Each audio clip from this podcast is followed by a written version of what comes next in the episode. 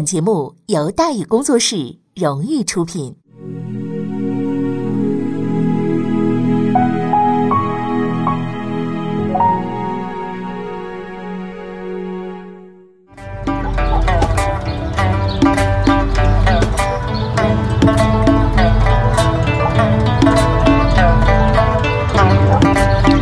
说书唱戏劝人方，三条大道走中央，善恶到头终有报，人间正道是沧桑。给您续上一杯茶，我慢慢的说，您细细的品。听大宇话说，明朝除了咱们广播直播以外啊，我们还在喜马拉雅独家网络发布。各位呢，可以登录喜马拉雅手机和电脑客户端，搜索“大禹茶馆”，选择收听。上期节目咱们说到哪儿啊？咱们说到清理阉党，朱由检心狠手辣，复出为官。袁崇焕急赴京城。崇祯着急见袁崇焕，确实着急。为什么？因为此时的辽东已经出现了一个更为强大的敌人。自打被袁崇焕打跑以后啊，皇太极始终很消停，他没有继续用兵，却开始了不同寻常的举动。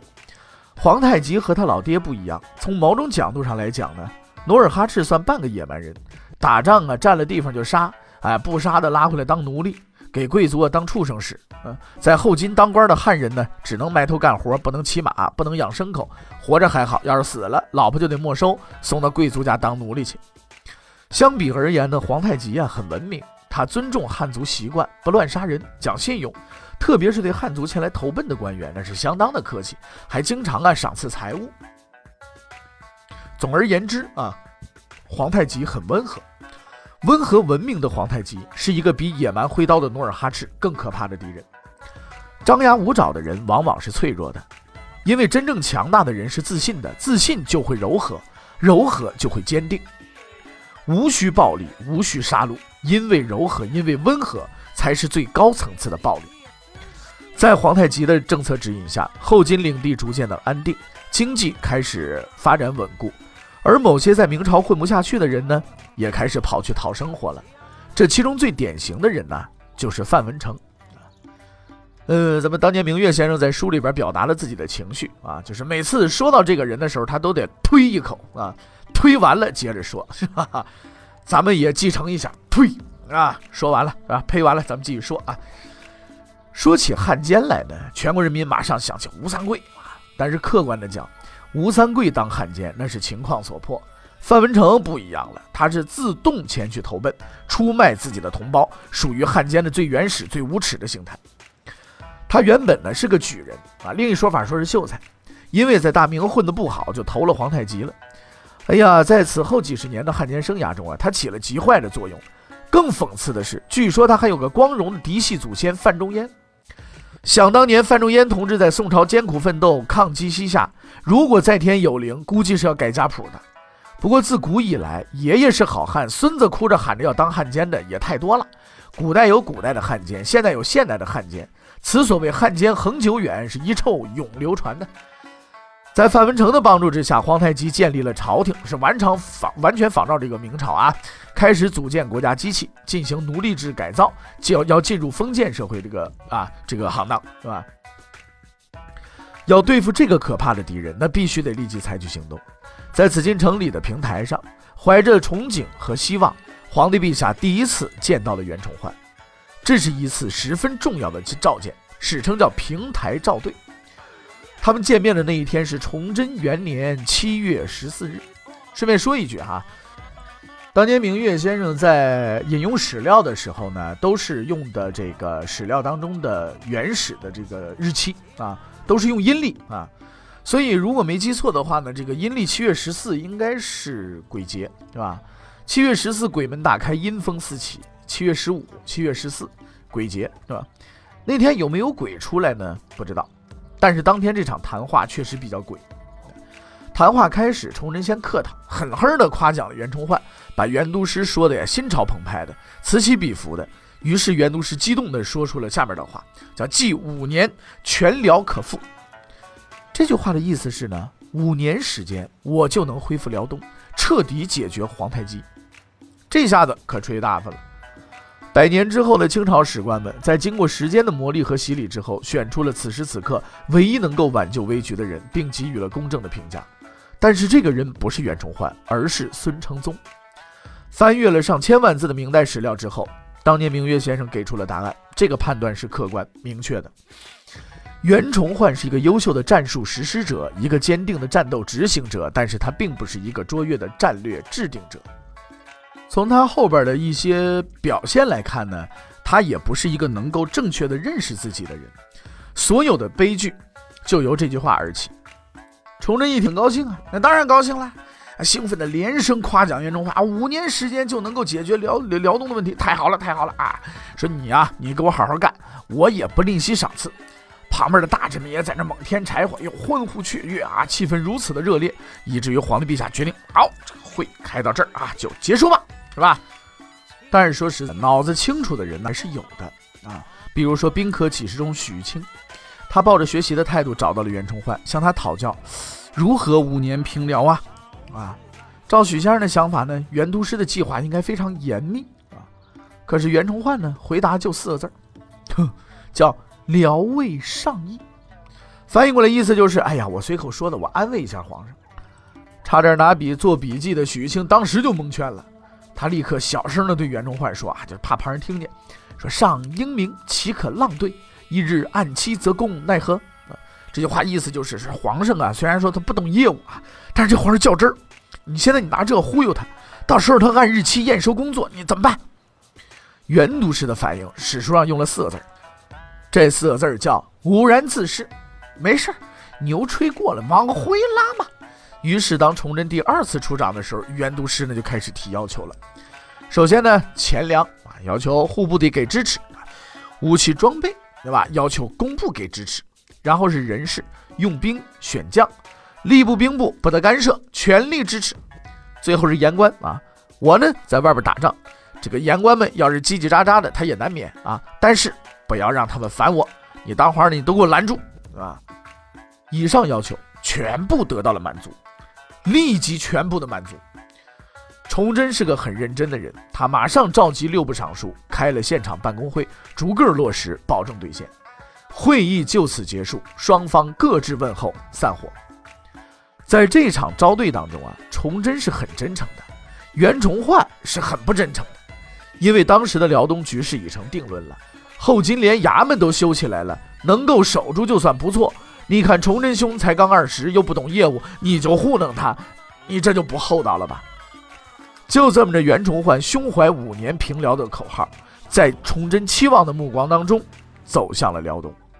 可是他刚走的半路，就有人告诉他：“你不用去了啊，去了也没兵。”为什么？就在他被皇帝召见的十天之后，宁远发生了兵变。兵变的原因简单嘛，不给钱嘛，不发工资。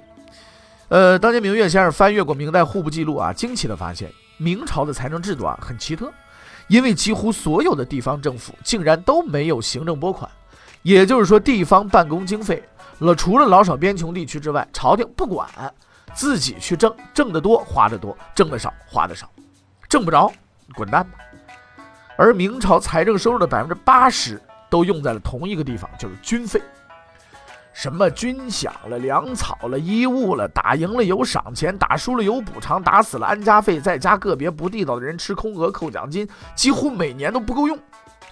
宁远的情况大致如此。由于财政困难，已经连续四个月没有发工资了。你要知道啊，明朝拖欠军饷和拖欠工钱是不一样的呀。不给工资，最多就是去衙门告你，让你吃官司；不给军饷，就让你吃刀啊。最先吃苦头的是辽东巡抚毕自肃，兵变发生的时候，他正在衙门里办案呢，没反应过来就被绑成粽子了，关进牢房。和他一起被抓的还有宁远总兵朱梅，抓起来就一件事儿要钱。可惜的是呢，这帮子兵们翻遍了巡抚衙门，一分钱没找着。哎，其实毕自肃同志啊，确实是个很自诉的人，为发饷的事情啊，几次找户部要钱。讽刺的是呢。户部尚书的名字叫毕自严，是他哥哥，关系铁到这份上都没要着钱，你可见是真没办法了。但是苦的兵可不管这个呀，我干活你就给我发工钱，对不对？不发工钱我就干你。毕大人最先遭殃，被打得遍体鳞伤，奄奄一息。关键时刻，部下赶到啊，说你们把他打死都没用啊，不如把人留着，我去筹钱去。就这么着，兵变就成了绑架了，东拼西凑的找了两万两银子啊，然后呢，这个当兵又不干，又要闹事，无奈之下呢，巡抚衙门主动出面，以政府做担保，找人借了五万两银子，这五万两要利息啊，补了部分工资，哎，这才算是把人给弄出来。毕自肃确实是个好人，出来后啊，没打他，没打那个没找打他的人啊，反而跟自己过不去。觉着闹到这个局势有很大的领导责任啊，但他实在太实诚了，为负责任呢，哎，自己把自己给怼了，对吧？自杀了。毕巡抚是个老实人，那袁都师就不一样了啊！听说兵变了，怎么着？兵变？勃然大怒，敢闹事，反了你们了！立刻马不停蹄赶往地方，到了宁远，衙门都没进，直接奔军营去了。此时的军营已经彻底失去控制了，军官都不敢进，进去就打，闹得不行啊！袁崇焕进去了，大伙儿都安静了。所谓闹事啊，也是有欺软怕硬这么一说的。袁崇焕首先宣读了皇帝的谕令，大伙儿散会啊，回营休息。然后他找了几个心腹，就问了一个问题：谁带头闹的事？回答是杨正朝、张思顺。好嘞，把这俩先给我抓来。啊，这两个人抓过来，袁崇焕只问了一个问题：想死还是想活？不过就是讨点钱，犯不着跟自己过不去，是不是？想活啊，想活啊，可以当叛徒就能活。很快的，在这两个人的帮助之下呢，呃，袁崇焕找到了参与叛乱的其余十几个乱党。对于这些人，也没有问问题，什么想死想活，也没政策，全部啊杀头了事。领头的没了呢，自然就闹不起来了。接下来呢，就是追究领导责任了。负有直接责任的中军部将吴国奇杀头，其余相关将领免职的免职，查办的查办。这其中还包括后来把李自成打得满世界乱跑的左良玉。兵变呢就此平息，但是问题啊没有解决，毕竟物质基础决定上层建筑啊，老不发工资，你玉皇大帝也镇不住啊。袁崇焕直接找的崇祯，开口来给我八十万。八十万两白银呐，折合崇祯时期米价，大致人民币六个多亿呀。袁崇焕是真敢要，崇祯也真敢给，马上批示户部尚书毕子言来给我照办。毕子言回复不办。崇祯大发雷霆，不办，凭什么不办？毕自言雷打不动，说来说去一句话，没钱啊。毕尚书不怕事也不怕死，他弟弟死都没能发出军饷，你袁崇焕你算老几？还要八十万？事实确实如此。当时朝廷啊，这个明朝每年的收入大致是四百万两白银，而明朝一年的军费是五百万两。你照这么下去，你不破产了吗？明朝啊，其实呢就是公司，公司没钱要破产，明朝没钱要完蛋。而军费的激增，应该归功于努尔哈赤父子这十几年的抢掠带折腾。所谓明亡清兴的必然结局，不过如此。虽说经济紧张，但崇祯还是满足了袁崇焕的要求，只是打了个折啊，三十万两。钱搞定了，接下来就得搞人了。首先是辽东巡抚，毕巡抚死了以后，这位置一人没人没人坐嘛。袁崇焕说：“干脆别派了啊，撤了这个职务拉倒得了。”啊，崇祯一听好，同意了。然后呢，袁崇焕又说了：“说登州、莱州两地啊，这都归他管，干脆也不要巡抚了，撤了吧。”崇祯一想，好啊。最后，袁崇焕还说，为方便调遣啊，特推荐三个人：赵帅叫何可刚、祖大寿，啊，是他铁杆是吧？赵帅叫为山海关总兵，何可刚为宁远总兵，原任总兵满贵、马登云啊，另行任用。崇祯同意了。值得一提的是呢，在请示任用这三个人的时候啊，袁崇焕曾说过一句话，叫“臣选此三人，愿与此三人共事中，若到期无果，愿杀此三人，然后自动请死。”此后的事实证明，这个誓言是比较准确的。到期无果，三人互相残杀，他却未能请死。至此呢，袁崇焕人也有了，钱也有了，寂寥之内已经无人可以与之抗衡了。哎，不对，还有一个人，近十年来历任蓟辽总督，无论是袁应泰、熊廷弼、王化贞，都没有管过他，也管不了啊。孤处天涯为国效命，取直生死为君命是从。臣左都督。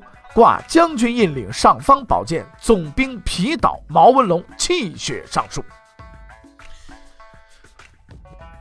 袁崇焕想杀毛文龙，这个念头什么时候蹦出来的？没法考证，反正不是一天两天了。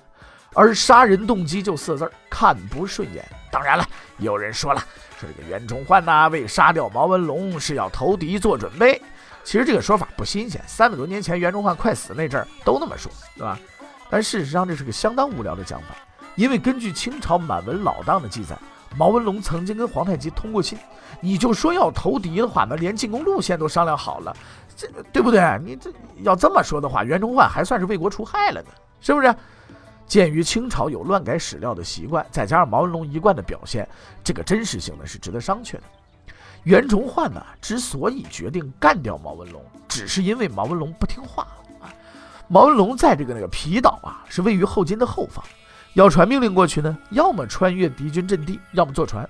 如果不是什么惊天巨变呢，谁也不愿意费这个事，是吧？毛文龙儿躲在岛上，长期没人管，交通基本靠走，通讯基本靠吼，想听话也听不了，所以呢就不太听话了。更重要的是呢，毛文龙在皮岛还是有点作用的。他这个皮岛呢是位于后金的后方，经常派游击队骚扰皇太极，出来弄他一下，又不真打，说实在的有点恶心啊。所以呢被皇太极视为心腹大患。但是这个人呢也是有问题的。毛总兵驻守皮岛八年，做的最成功的不是军事，而是经济。皮岛嘛，也就是个岛嘛，竟然被他做成了经济开发区，招商引资，无数的客商蜂拥而至，大大小小的走私走私船都从他那儿过，收钱就放行，他还参股。打仗他倒也真打啊，每年都去，就是次数少点，是六次。大多数时间呢是在岛上列队示威，或者派人去给后金那边啊摸个岗哨啊，打个闷棍之类的。但总体而言呢，这个毛文龙啊还是不错的。一个人孤悬海外，把生意还能做这么大，还牵制了皇太极。虽说打仗不太积极，但是以他的兵力能守住这玩意儿就及格了。所以鉴于以上原因呢，历代总督巡抚啊都睁着眼闭着眼就放他过去了。但是袁崇焕不行，眼里不揉沙子，是吧？几年之前呢，当他还是一个四品宁前道的时候，就敢不经请示杀杀副总兵。现在这个袁都师手握重权，你小小的皮岛总兵算老几啊？更恶劣的是。毛文龙有严重的经济问题，八年多账目不清，还从来不接受检查，而且是虚报战功也不听招呼，实在是有点罪大恶极，必须得干掉啊！其实毛总兵也有苦衷，说我捞钱，事实，那也没办法呀，就这么个荒岛，不弄点钱谁跟你干啊？说我虚报战功也是事实，但是这年头不打仗的都吹牛，打仗的都虚报，多报点成绩也算正常，都照程序走，混个屁呀！毛龙手下的人呢，大致是多少呢？大致四万多人左右。按户部拨出的军饷啊，那铁定是不够的。换句话说，毛总兵做生意赚了钱，很多都贴了军饷了，很够意思的。可惜对袁崇焕同志而言，这些都没有意义。在这件事上，他是纯粹的对人不对事。大难即将临头的毛总兵依然天真无邪，直到他得知了那个消息。得知的是什么消息呢？欲知后事无如何？且听下回分解。